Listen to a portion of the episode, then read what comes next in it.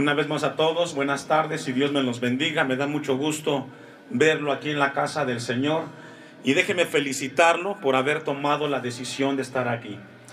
No sé si tuvo contratiempos, a veces por ahí salen imprevistos, pero por encima de ellos lo veo aquí y ya y dejemos atrás lo que haya pasado, vamos a disponer nuestra vida, todos nuestros sentidos para que Dios ministre a través de su palabra. Y lo felicito por haber tomado esa decisión, la mejor decisión.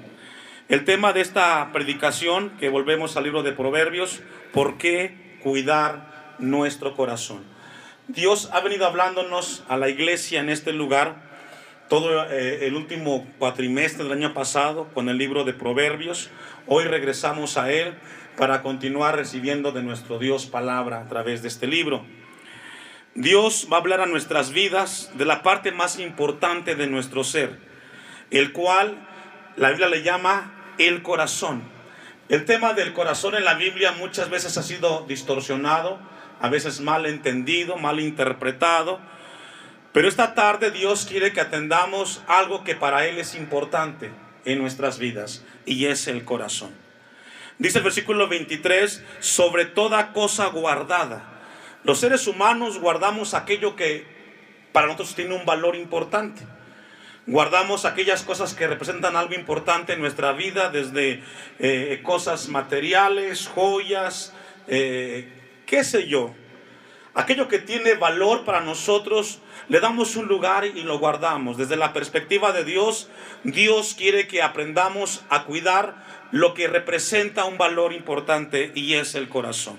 Este versículo que encontramos nos da una orden y una prioridad. Y dice sobre cualquier otra cosa en la vida, y lo vemos como un aspecto que Dios quiere que le demos prioridad.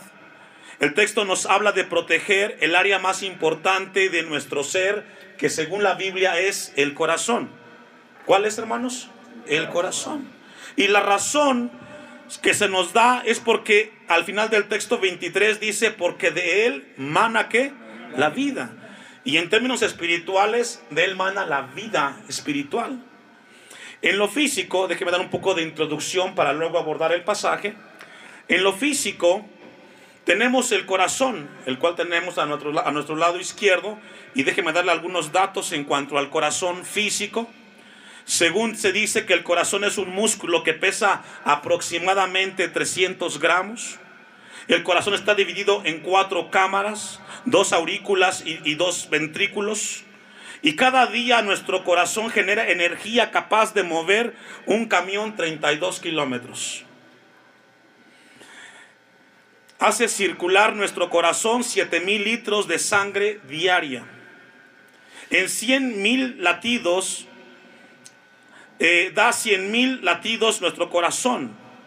224 millones de litros de sangre es, son los que palpitan nuestro corazón en el caso de las mujeres cuando llegan a los, a los 70 años. Y nuestro corazón, hermanos, late cada eh, minuto 72 veces y representa 1500 palpitaciones por hora. Y eso es nuestro corazón en lo físico. El enemigo número uno de nuestro corazón físico es el colesterol. Cada vez que el colesterol comienza a, presentar en nuestro organismo eh, una cantidad importante, las arterias de nuestro corazón se comienzan a obstruir. Y a grandes rasgos, ese es el corazón físico. El corazón espiritual, antes de que viniera Cristo a esta tierra, Dios dio una promesa a su pueblo. Y vamos a ir al texto de Ezequiel capítulo 36, versículo 26. Vamos a ver la comparación. Ezequiel 36, 26. Antes de que viniera Cristo a esta tierra, Dios hace una promesa a su pueblo a través del profeta Ezequiel y lo que iba a hacer dentro de cada uno de los hijos de Dios. Ezequiel 36, 26. Y deje su listón allí en Proverbios. Y dice, os daré un corazón nuevo y pondré un espíritu nuevo dentro de vosotros. Y quitaré de vuestra carne el corazón de piedra y os daré un corazón de carne. Y la pregunta que surge al leer este texto, ¿qué tan enfermo está el corazón del hombre? Para que nuestro Creador llegue a la conclusión que Él va a hacer algo nuevo en nosotros. Es una pregunta que yo me hacía. Cuando leemos el texto 26 dice, os daré un corazón nuevo un espíritu nuevo y quitaré de vuestra carne el corazón de piedra. La pregunta que surge ahí, ¿qué tan enfermo está el corazón del hombre? Que Dios tiene que hacer un nuevo, así como un espíritu nuevo. Y lo que nos habla este pasaje es la condición en la cual nace el ser humano sin buscar a Dios. Todos los seres humanos, sin importar la idiosincrasia, el tiempo y la cultura, ningún ser humano nace buscando a Dios. ¿Se ha preguntado usted por qué no hay escuelas para robar? ¿Se ha preguntado por qué no hay escuelas para mentir? Serían un fracaso. Porque al hombre no hay que enseñarle a mentir, a robar o a hacer corrupción. Eso el hombre lo aprende de manera natural. Romanos capítulo 3, versículo 10 nos habla acerca de cuál es la condición del ser humano cuando nace, nace inclinado, alejado de Dios, no le interesan las cosas de Dios. Por eso en, Ezequiel 36, 26 habla de que Dios va a hacer una obra extraordinaria, sobrenatural en la vida del hombre, que le dará un corazón nuevo y un espíritu nuevo. Usted y yo estamos aquí porque la gracia de Dios nos concede buscar a Dios. Pero antes no lo buscábamos, ni nos interesaban las cosas de Dios. Romanos 3:10 nos da una radiografía de cuál es la condición del hombre cuando nace. Como está escrito, no hay justo ni aun uno, no hay quien entienda, no hay quien busque, ¿qué dice? El hombre por naturaleza no le interesan las cosas de Dios. El hombre desde que nace, nace con una inclinación a, a rechazar las cosas de Dios. Dice el versículo eh, el 12, todos se desviaron a una, se hicieron inútiles. No hay quien haga lo bueno, no hay ni siquiera uno. Inclusive aquellos que se llaman moralmente buenas personas, desde la perspectiva de Dios, el hombre vive con una condición en la cual su corazón es malo por naturaleza. Y Dios quiere que entendamos esa verdad. Por eso la palabra de Dios nos habla a nosotros en este tiempo a que Él haga un cambio en nuestras vidas. El apóstol Pablo en 2 Corintios 5, 17, no lo busque, un texto muy conocido, dice, de modo que si alguno está en Cristo, nueva criatura es, las cosas viejas pasaron, he aquí todas son hechas nuevas. Es tan malo el corazón del hombre que Dios tiene que hacerlo nuevo. El texto que encontramos allí en 2 Corintios 5, 17, la palabra criatura significa creación. Déjeme decirle que en, en términos coloquiales, los cristianos no somos parchados, no somos remendados. Dios no hace remiendos con la vida del hombre. Él hace nuevas las cosas. Si esta tarde en tu vida vienes a este lugar con el deseo de que Dios haga un milagro, déjame decirte que Dios puede cambiar tu vida como viene y hacer las cosas nuevas en Cristo Jesús. Y a Dios gracias por ello. Cuando dice el texto que ah, Él hace las cosas nuevas, según eh, eh, aquí en Corintios nos habla de que Dios hace una nueva creación. Ha hecho las cosas nuevas en nosotros. Y Dios quiere que aprendamos eso de Él. Este corazón que Dios nos ha dado cuando venimos a ser parte de su creación, cuando Él nos da la vida en Cristo Jesús, Él nos da una, una vida espiritual nueva, hermanos. Dios nos da una vida espiritual nueva. Él comienza a trabajar en nuestras vidas y nos da un corazón nuevo. Vamos a ir al primer libro de Samuel, capítulo 16, versículo 6. Primer libro de Samuel, capítulo 16, versículo 6. Este corazón que Dios nos da cuando, cuando nacemos de, en Cristo Jesús es el centro de nuestra vida espiritual. Primer libro de Samuel 16, 6 y 7. Repito. Este corazón que Dios nos ha dado cuando venimos a Cristo representa el centro de nuestra vida espiritual. Y así como en, en la parte física el colesterol es un enemigo del corazón porque cuando tapa las arterias comienza a experimentar problemas en el organismo. El colesterol espiritualmente se llama pecado. ¿Cómo se llama? Pecado. Y el pecado se encarga de obstruir nuestras vidas, se, encarga de obstruir, de obstruir nuestras oraciones. Y si en tu vida estás experimentando pesadez, no sientes nada al pecar, no sientes nada si no lees la Biblia, eres indiferente a los mensajes de la palabra de Dios y te cuesta diferenciar entre el bien y el mal, iglesia, en tu vida algo está estorbando en tu corazón. Hay gente que comienza a orar y se duerme. Hay gente que comienza a leer la Biblia y le da sueño. Hay gente que piensa en el culto y dice es muy pesado y es muy es algo muy pesado. Si eso en tu vida sucede, algo está sucediendo en tu corazón que Dios quiere despertar esta tarde. El primer libro de Samuel capítulo 16 versículo 6 debemos de procurar los cristianos en tener un corazón saludable.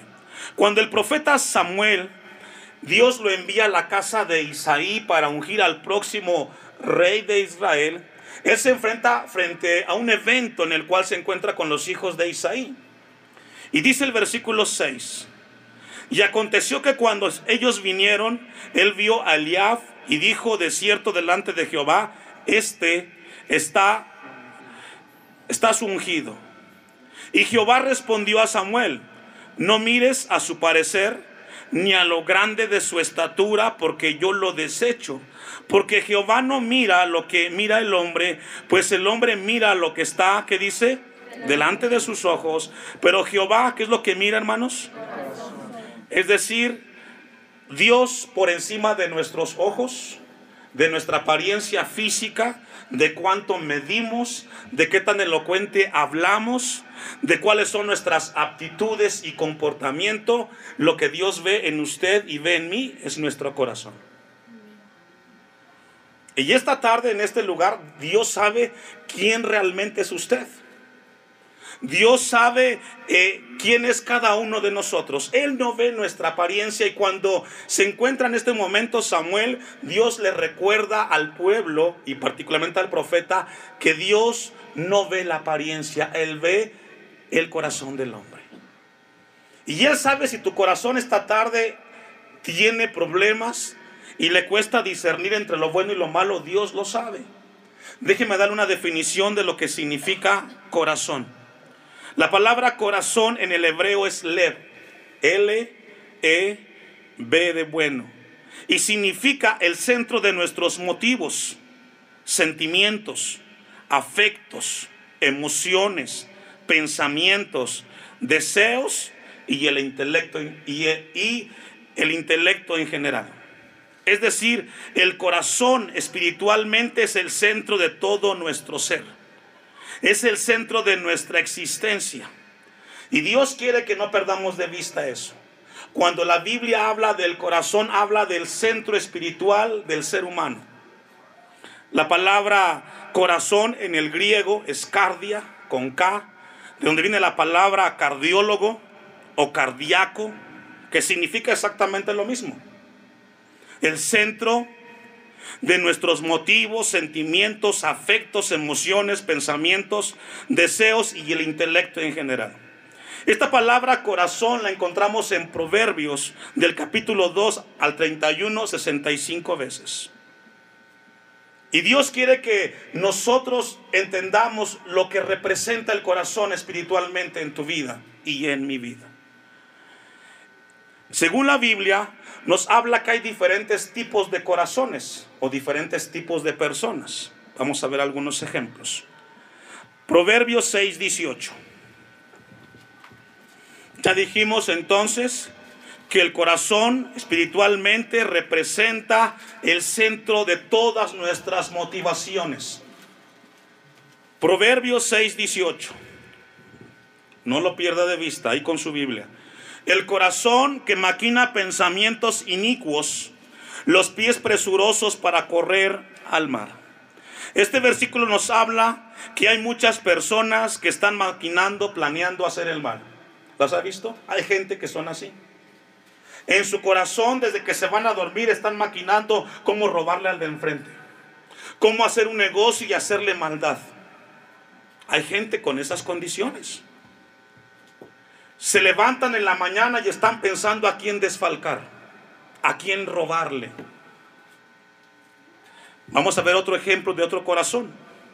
7, 10. Proverbios capítulo 7, versículo 10. Vamos a ir avanzando, usted me alcanza. Cuando he aquí, una mujer le sale al encuentro con atavío de ramera y astuta de qué hermanos?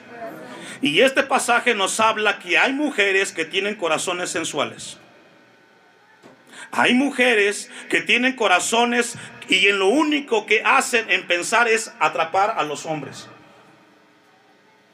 Así hay mujeres y también hombres que están pensando cómo a través de exhibir su cuerpo pueden atraer las miradas de otras personas para seducirlos y engañarlos. Hay muchas mujeres así, que se han encargado de destruir muchos matrimonios. Y muchos hombres que están encargados también de destruir otros matrimonios. Porque son corazones sensuales. Se arreglan físicamente de tal manera que cuando pasa en la calle no pasa desapercibida. Las miradas de todos voltean a ver. Porque en el corazón de ese hombre y de esa mujer es atraer al sexo contrario para seducirlo y alcanzar su propósito. Tercer tipo de corazón Proverbios capítulo 10, versículo 8. El sabio de corazón recibirá los mandamientos, mas el necio de labios caerá. Aquí nos habla de un corazón que dice, hermanos, sabio. Y este versículo nos habla que hay personas las cuales son sabias.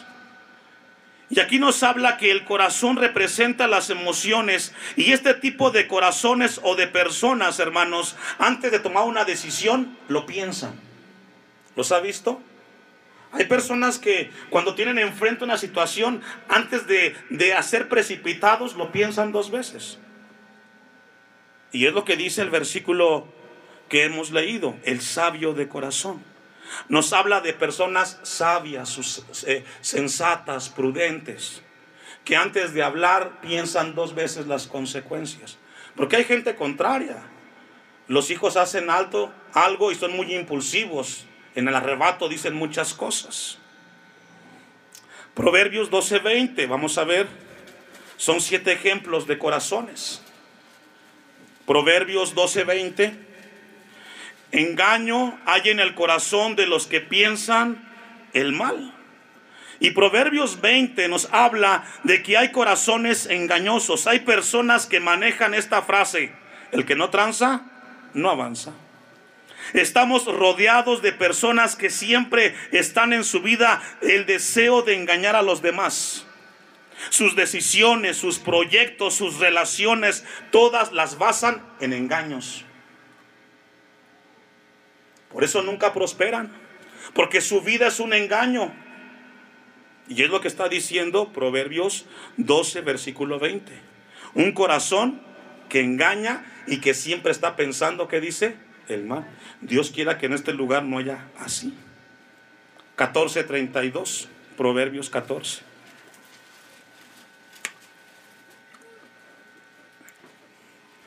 Aún en la risa tendrán dolor que dice el corazón. Proverbios 14, 13. Aún en la risa tendrá dolor el corazón. Este versículo que nos habla, hermanos, que hay corazones adoloridos, que sufren. Que usted los ve y siempre los ve sonrientes, con una sonrisa en su rostro. Pero esa sonrisa no es más que el, el sinónimo de dolor que hay dentro de ellos, por todo lo que están viviendo. Usted los ve y dice que nunca lo he visto con una cara mal, enojado, siempre con una sonrisa. Pero hay corazones que sufren y que su sonrisa es la muestra de que hay dolor dentro de ellos. Y puede que esta tarde aquí haya alguien así.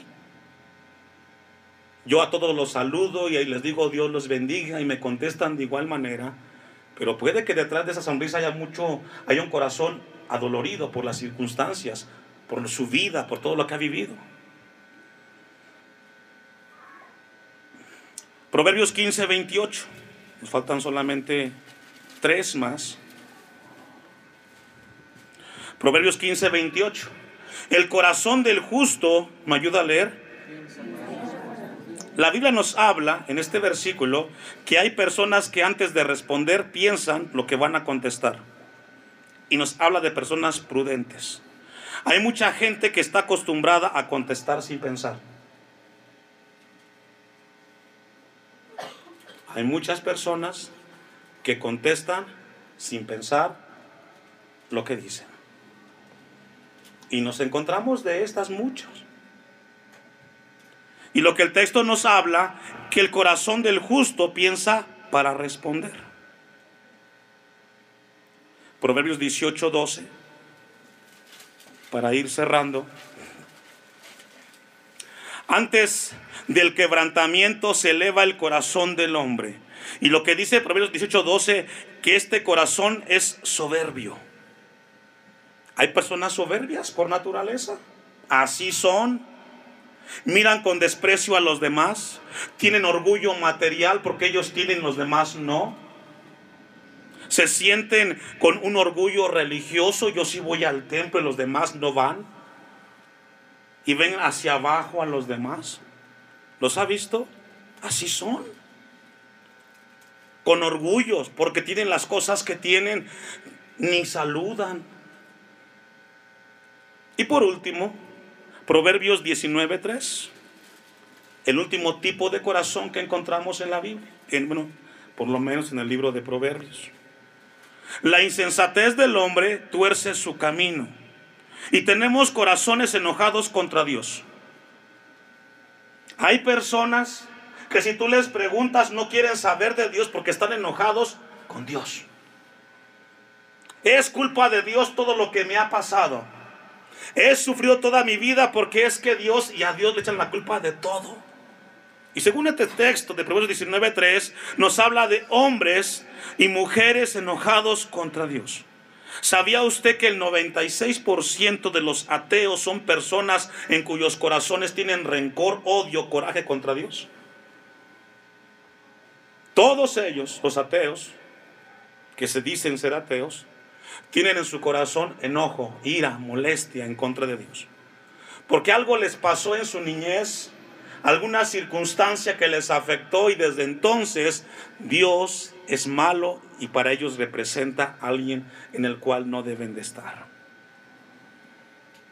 Y es ahí donde Dios quiere que aprendamos nosotros. Hemos visto, hermanos, que hay diferentes tipos de corazones. Ahora, yo me hacía una pregunta después de revisar todos estos ejemplos y la comparto con la iglesia porque me la hizo Dios a mí. ¿Qué es lo que determina el corazón que tendremos? Piénselo. ¿Qué es lo que determina el corazón que yo tengo hoy o que tendré mañana? ¿Qué es lo que determina eso? Número uno, los pensamientos. Proverbios 23, 7. ¿Qué es lo que determina el corazón que tendremos o que sí, el que tendremos?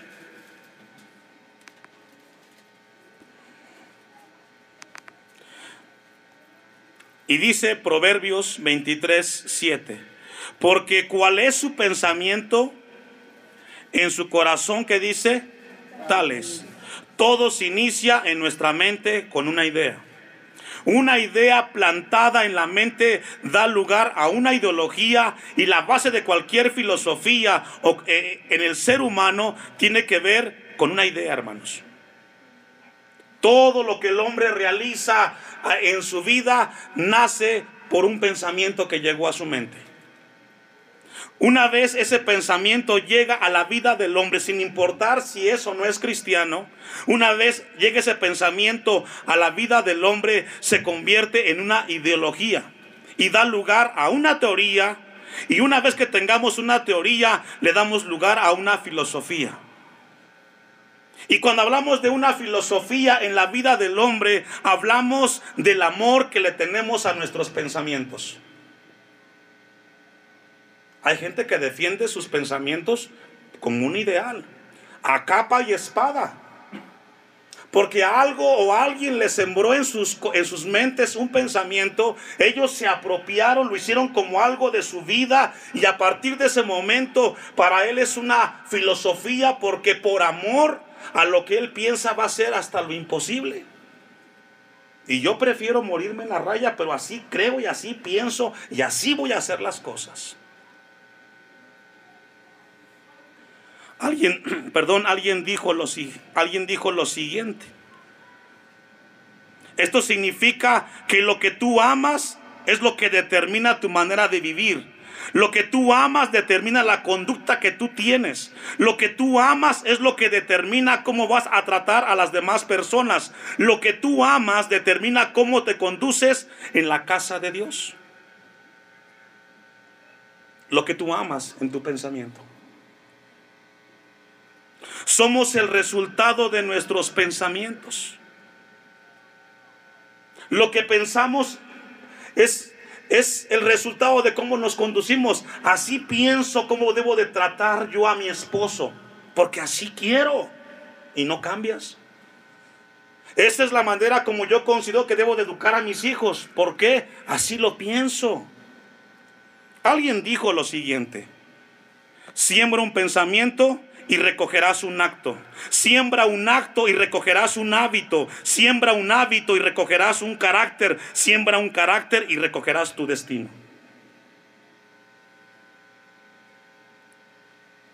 Todo comienza con un pensamiento. Y eso, y a eso, perdón, a eso viene Cristo. A cambiar nuestros pensamientos para gloria de Dios cambiar nuestra manera de pensar y ahora decir, Señor, yo pensaba distinto en cuanto a cómo conducirme con mi esposa y mis hijos, cómo trabajar y ubicar mis prioridades. Ahora quiero hacerlo conforme a tu palabra. Por eso Romanos 12.2 no lo busque, dice, no os conforméis a este siglo, sino transformaos por medio de la renovación de vuestro entendimiento. Es Dios quien cambia nuestra manera de pensar, pero todo lo que determina dónde estará tu corazón son tus pensamientos. Número dos, ¿qué es lo que determina el corazón que tendremos? Además de los pensamientos, nuestras palabras. Proverbios 18, 21.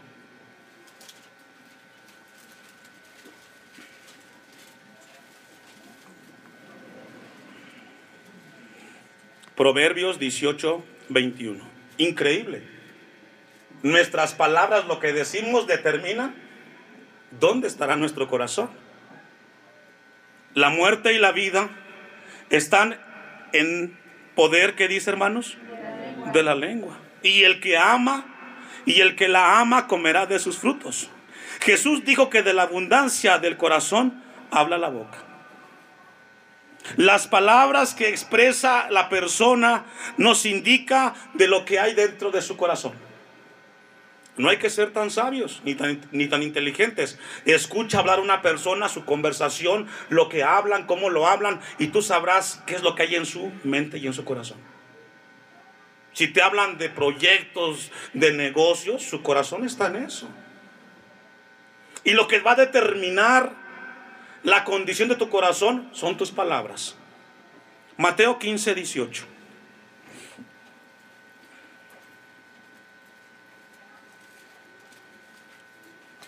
Mateo 15, 18.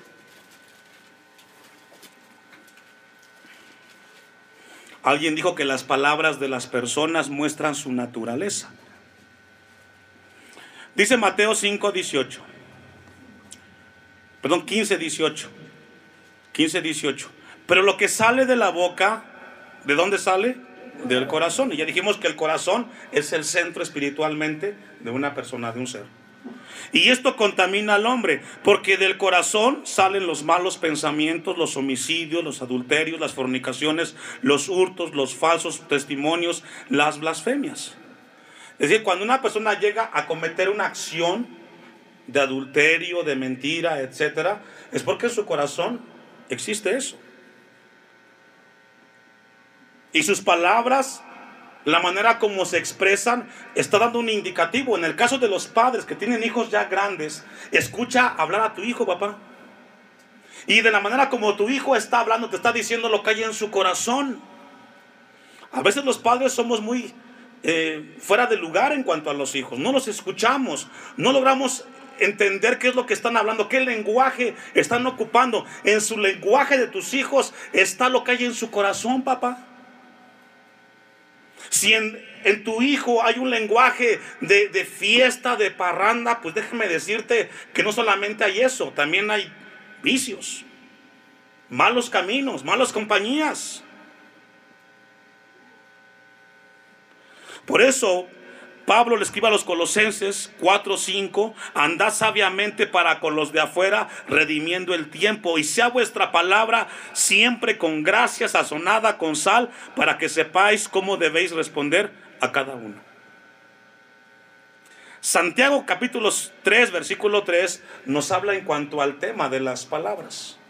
Acompáñeme, Santiago 3, 3.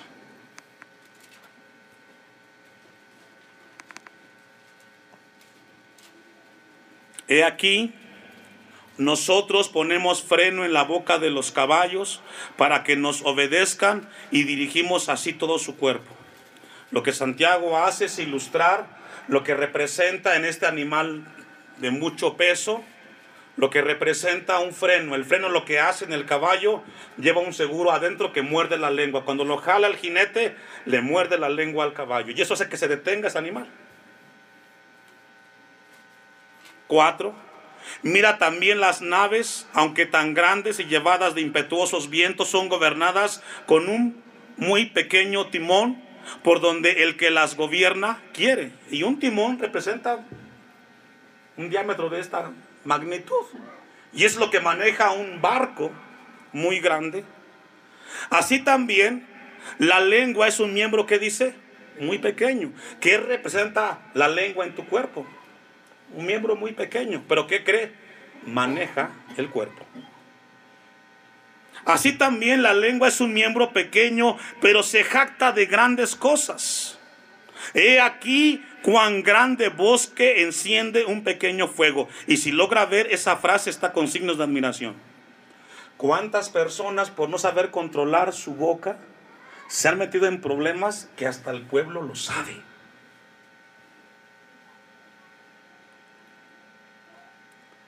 Porque nuestras palabras determinan cómo es nuestro corazón. Cuidemos la manera de cómo nos expresamos. Hay gente que dice, pero a mí no me interesa lo que la gente piensa. No, pero preocúpate lo que Dios ve en tu corazón. Dice el 6, y la lengua es un fuego, un mundo de maldad la lengua está puesta entre nuestros miembros y contamina todo el cuerpo e inflama la rueda de la creación y ella misma es inflamada por el infierno. Porque toda naturaleza de bestias y de aves y de serpientes y de seres del mar se doma y ha sido domada por la naturaleza humana, pero ningún hombre puede domar la lengua, que es un mal que no puede ser refrenado, llena de veneno mortal. Increíble cómo describe Santiago la lengua, la manera como se expresa el ser humano. Con ella, con ella bendecimos al Dios y Padre y con ella maldecimos, ¿me ayuda a leer? A los hombres. Salimos del templo, llegamos a la casa y comenzamos a decirle palabrería y media a la esposa que está creada imagen de Dios. Llegamos al templo y levantamos nuestras manos y decimos gloria a Dios. Llegamos a la casa y a los hijos les hablamos con maldiciones, con gritos. ¿Qué corazón hay dentro de ti, hermano? ¿Dónde quieres que esté tu corazón? Tú vas a determinar qué tipo de corazón tienes. Nadie lo va a hacer más que tú. En tus manos, por decirlo así, está qué tipo de corazón quieres tener. Si quieres tener el que tienes, o si puedes venir a Cristo y Él puede hacer las cosas nuevas. Póngase de pie. Vamos a darle a Dios.